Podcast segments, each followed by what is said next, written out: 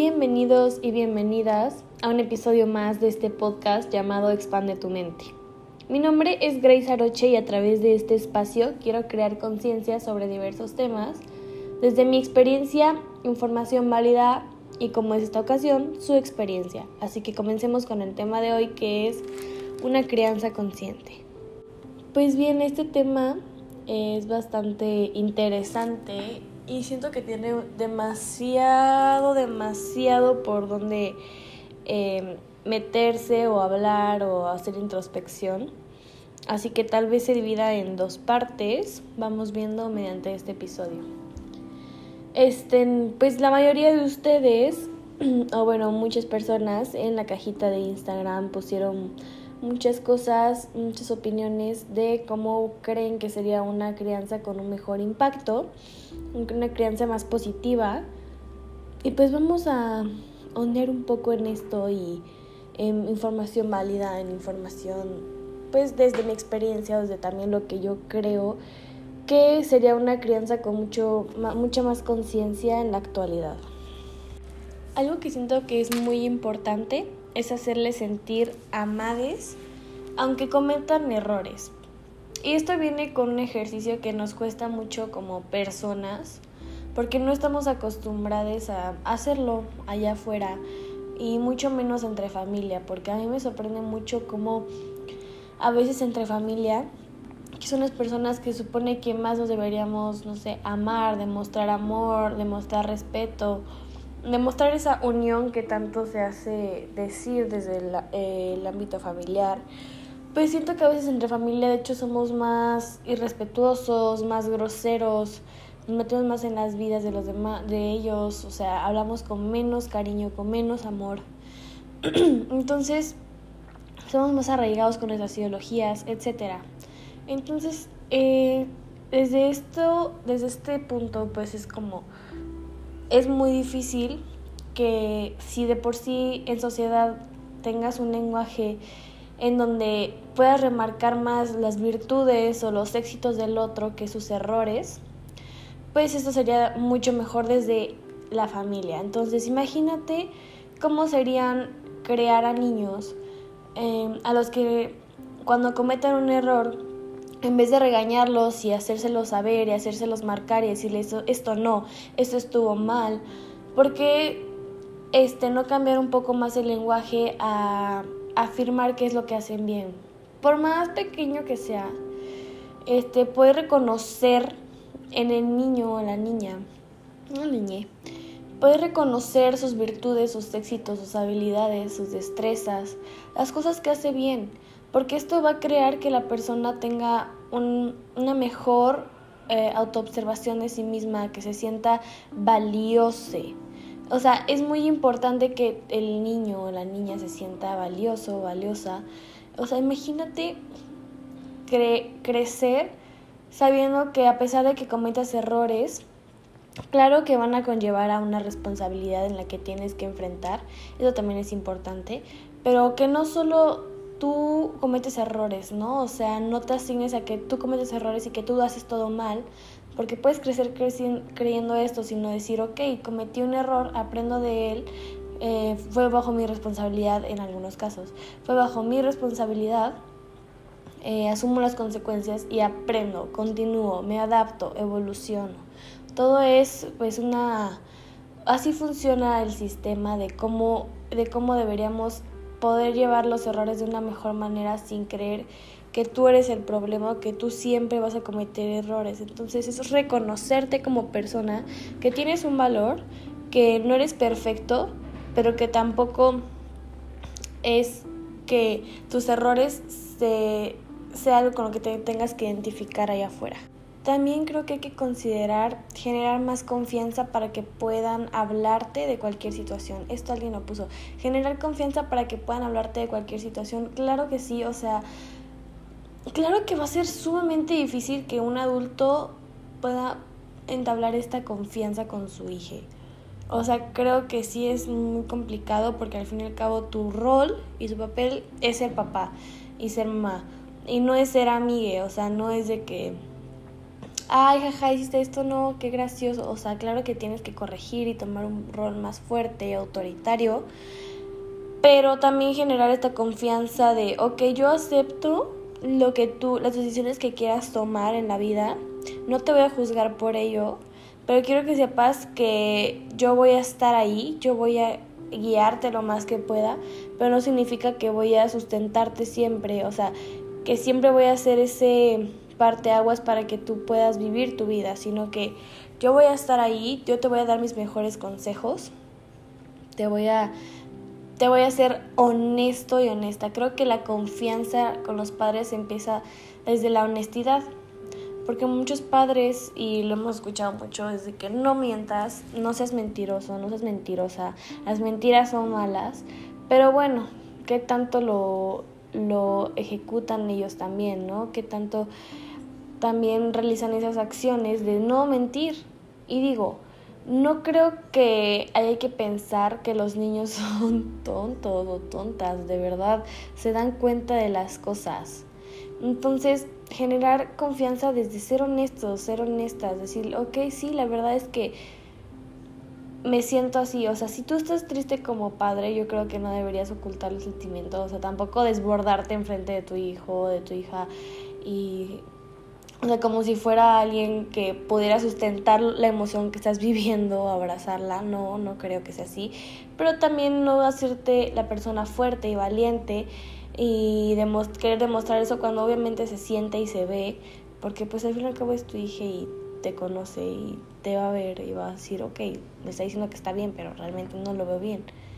Entonces, ser honestos, eso va a a hacer que procedentemente la confianza sea mucho más fácil con tus hijos, porque entonces si ellos ven que puedes que tú puedes ser honesto con con tus hijos, pues ellos también van a decir, bueno, yo creo que también puedo ser honesto o honesta con mis padres. También algo que me dijeron mucho y estoy en su totalidad de acuerdo es tener más paciencia. ¿Y cómo, de verdad, cómo hace falta eso con los hijos y con las hijas? En primera, este, si traes a alguien al mundo, creo que tienes que tener muy en cuenta que traes a un ser humano el cual no va a ser solo un bebé.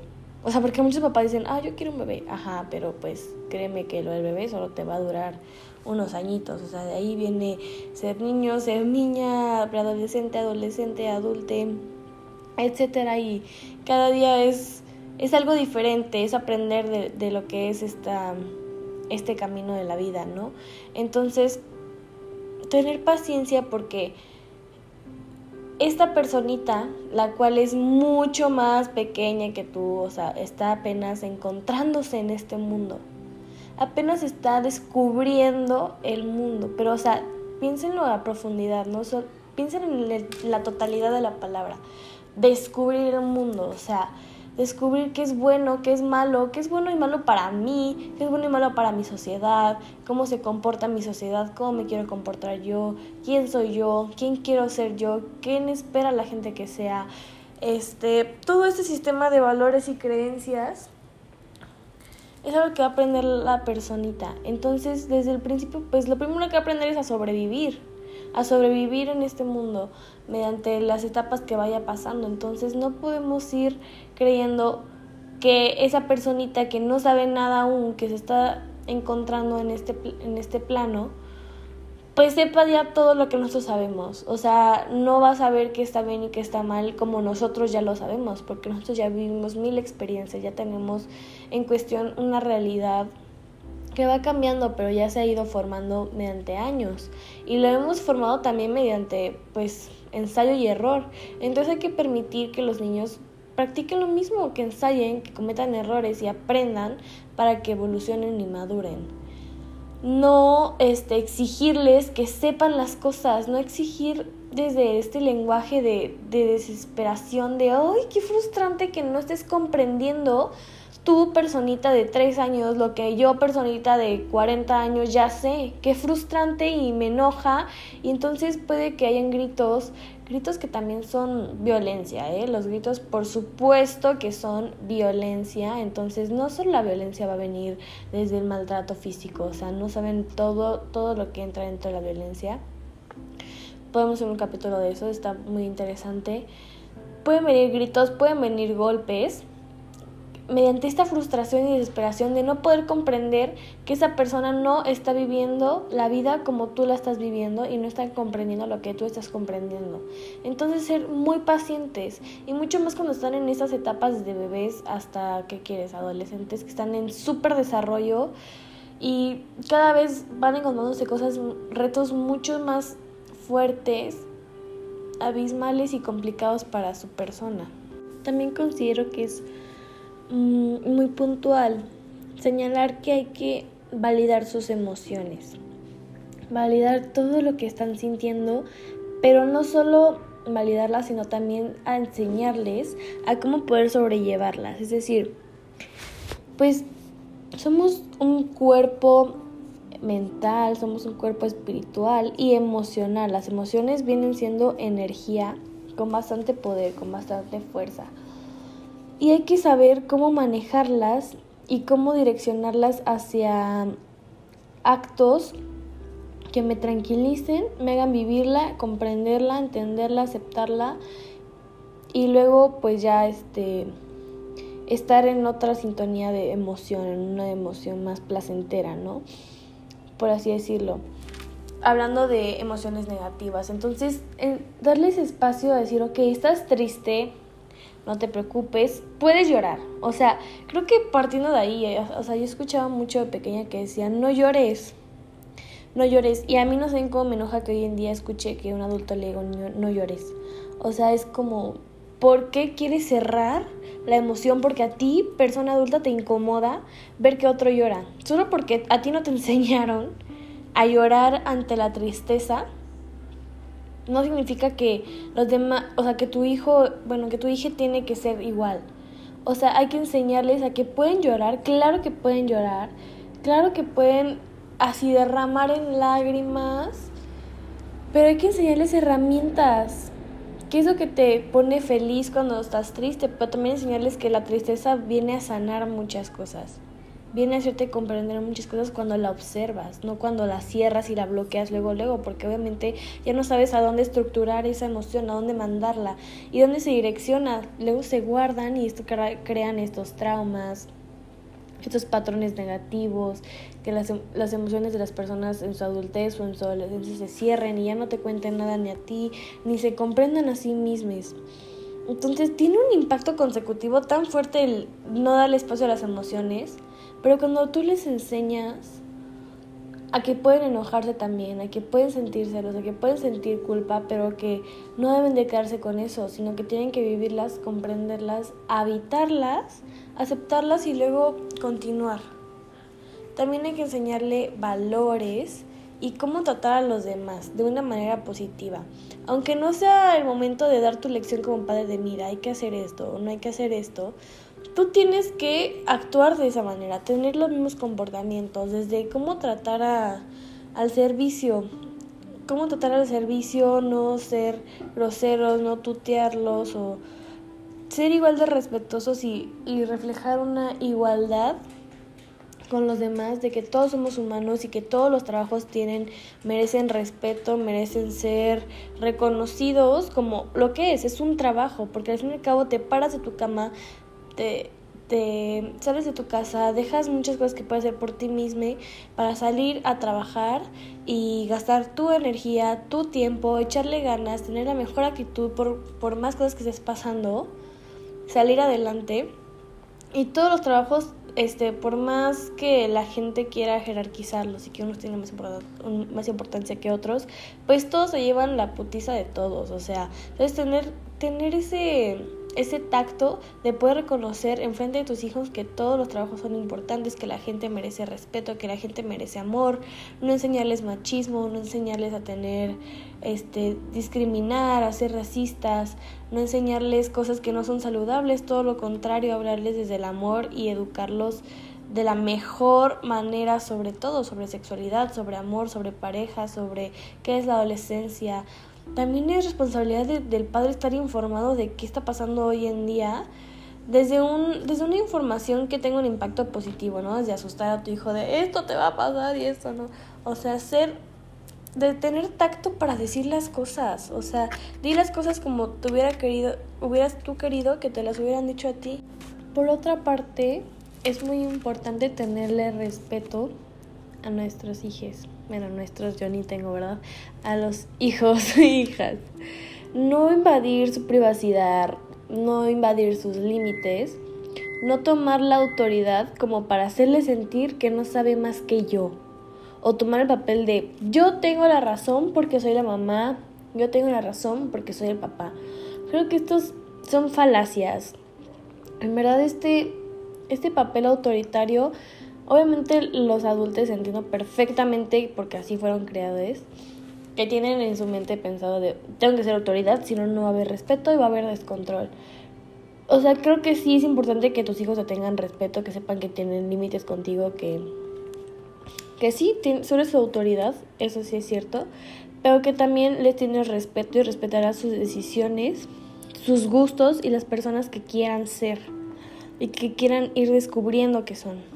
Al igual que es muy importante que como padres hay que estar presentes. Creo que esto es lo que más me pusieron la mayoría de las personas. El estar presente em, no creo que sea estar 24 horas del día o sea, obviamente eso sería muy ideal para poder supervisar y estar en pues presente en toda la infancia, ¿no? O sea, en cada literal detalle y momento. Pero no creo que hoy en día eso sea muy posible para la mayoría de los padres. Entonces, ¿cómo sería estar presente si de verdad no puedo ni tengo este el tiempo de o la facilidad de? Pues yo creo que sería que lo, el tiempo, el mínimo tiempo que puedas otorgarle a tus hijos sea en realidad muy y total enfocada en ellos. O sea, que de verdad estés ahí otorgándole toda tu esencia, toda tu mente, toda tu persona que esté otorgada a estar con ellos, a escucharles, a saber qué es lo que quieren, qué desean, qué anhelan, a que platiquen todo lo que viven, cómo lo estructuran en su mente, cómo lo ven, cómo lo visualizan, lo perciben. Porque al fin y al cabo ellos están aprendiendo, pero no tienen todas las bases de lo que uno ya ha experimentado para poder formar ideas mucho más concretas. Hablo de la infancia o, o igual para adolescencia, como que todo es de mucho golpe, demasiado rápido, todo lo que estamos viviendo, todo lo que hay que aprender o hay que reconocer y poder estar ahí en presencia y escuchar todo lo que piensan y sienten es sumamente importante. Creo que aunque sea de una hora con que les des 15 minutos de tu total atención o el tiempo que realmente tú puedas, ¿no? estar ahí, dejar una huella en ellos, que no digan, no, mis papás fueron ausentes, sino que, sino que, que puedan comprender que tú intentas de verdad estar ahí, porque cuando estás ahí, realmente estás ahí. O sea, no estar y decirle, ay, sí, voy a estar contigo y no sé, tú ponerte a ver TikTok, o, o sea, o ponerte a hacer otra cosa, o sea, estar ahí con esa persona o lo que tú tengas que hacer, pues compártelo con tu hija para que se sienta incluido y que se sienta que de verdad quieres tú pasar tiempo con él o ella, porque creo que ese es el problema. Luego los hijos no se sienten suficientes porque dicen, no, o sea, mis papás realmente no creo que ni siquiera hayan querido estar conmigo, porque el querer hacerlo, el querer estar, es querer estar y es estar ahí. Es como cuando sales con tus amistades o con alguien y se la pasan horas hablando y el celular se olvida y todo se olvida y solo es una conversación fluida. Así, así de intenso eh, debería ser eh, otorgarles el tiempo a tus hijos. Este, otorgarles este tiempo de calidad, de poder escuchar y entenderle. También yo creo que un buen tip sería poder hacer el uso del juego, o sea, obviamente cuando desde que son bebés hasta que son casi preadolescentes, ¿no? O sea, hacer el uso del juego porque ellos mediante él pueden expresar muy bien todo lo que sienten, lo que viven y lo que, lo que visualizan y perciben. También creo que es sumamente importante que como padre tú trabajes, eh, padre en la totalidad de madre-padre, tú trabajes en tu propia salud mental. Porque ¿cómo vas a enseñarle a alguien a, por ejemplo, lo que estamos diciendo, a validar sus emociones si tú nunca te das ese espacio de validarlas? ¿Cómo le enseñas a un, a un niño a tener autoestima si tú no tienes autoestima y tú no trabajas en el amor propio? ¿Cómo le, o sea, literalmente poder actuar lo que tanto predicas con tus hijos. Es sumamente importante que trabajes en cómo te sientes, en que es un espacio para poder evaluar tu vida, calcular tu vida, cómo me siento, cómo estoy viviendo esto. Estoy muy estresada últimamente, estoy muy feliz, estoy con mucho peso, muy enojado, con mucho rencor, hay cosas que me mueven, hay cosas que tengo que sanar, porque igual si no puedes ir por ahí proyectándote con tus hijos y asignándole cosas que tú tienes, lastimándoles porque tú quieres, quieres que sean como tú quisiste ser o como muchas cosas frustradas que uno como padre tal vez no ha sanado, es muy importante que vayas, que lo trabajes desde el ámbito positivo, o sea, no lo digo este bueno, no, sí, de hecho sí lo digo como una obligación, o sea, porque yo siento yo, Grace, sí siento de todo corazón que es una obligación este tener este trabajo terapéutico para poder sanar las heridas y ser el mejor padre, la mejor madre con tus hijos y poder darles ese amor que de verdad necesitan, ese afecto y ese, esa comprensión tan delicada. El poder enseñarles desde, desde que yo te estoy diciendo, a ver, yo creo que esto debes hacer, esto no deberías hacer, eso está bien, esto está mal, pero desde que yo lo practico, enseñarles que allá afuera la vida es injusta, es así, la vida es difícil, sí, pero en sí pues la felicidad es en parte de uno mismo, de cómo tú quieres percibir la vida, o sea, no quedarte con todo lo que te vayan a decir en sociedad, sino que cuestionártelo y revaluarlo y decir, ok, sí soy esto o sí quiero esto realmente. Entonces, si tú como padre trabajas en tu salud mental, obviamente esperamos que tengas hijos con la misma salud mental o que también trabajen esa salud mental porque tú lo estás enseñando y estás ejemplificando desde lo que tú estás viviendo y actuando para que seas un modelo a seguir para ellos. Porque al fin y al cabo, hagas cosas buenas o hagas cosas malas, la mayoría, si no es que todos van a seguir muchas cosas de los que ven de ti como reflejo, como respuesta a reflejo, no como algo que quiera conscientemente, sino que a veces inconscientemente. Y por último, em, creo que tienes que ser este lugar seguro para tu hija crear ese espacio de confianza y del lenguaje de amor. Creo que esas dos son, partes muy importantes. Tener una escucha activa, es decir, escuchar de verdad todo lo que está diciendo sin que tu mente se vaya a otro lado. Escucharlos, tratar de comprender desde la empatía qué es lo que están viviendo. No tú como persona adulta decir, mi creencia es esta, mi ideología es esta y lo que yo pienso es esto, sino decir, a ver, ¿cómo es lo que tú piensas? Entenderlo y ayudarte a ver si está bien o mal, si va por ahí o no va por ahí. En fin, este sí va a haber parte 2, vamos a hacer hay muchísimo de dónde tomar.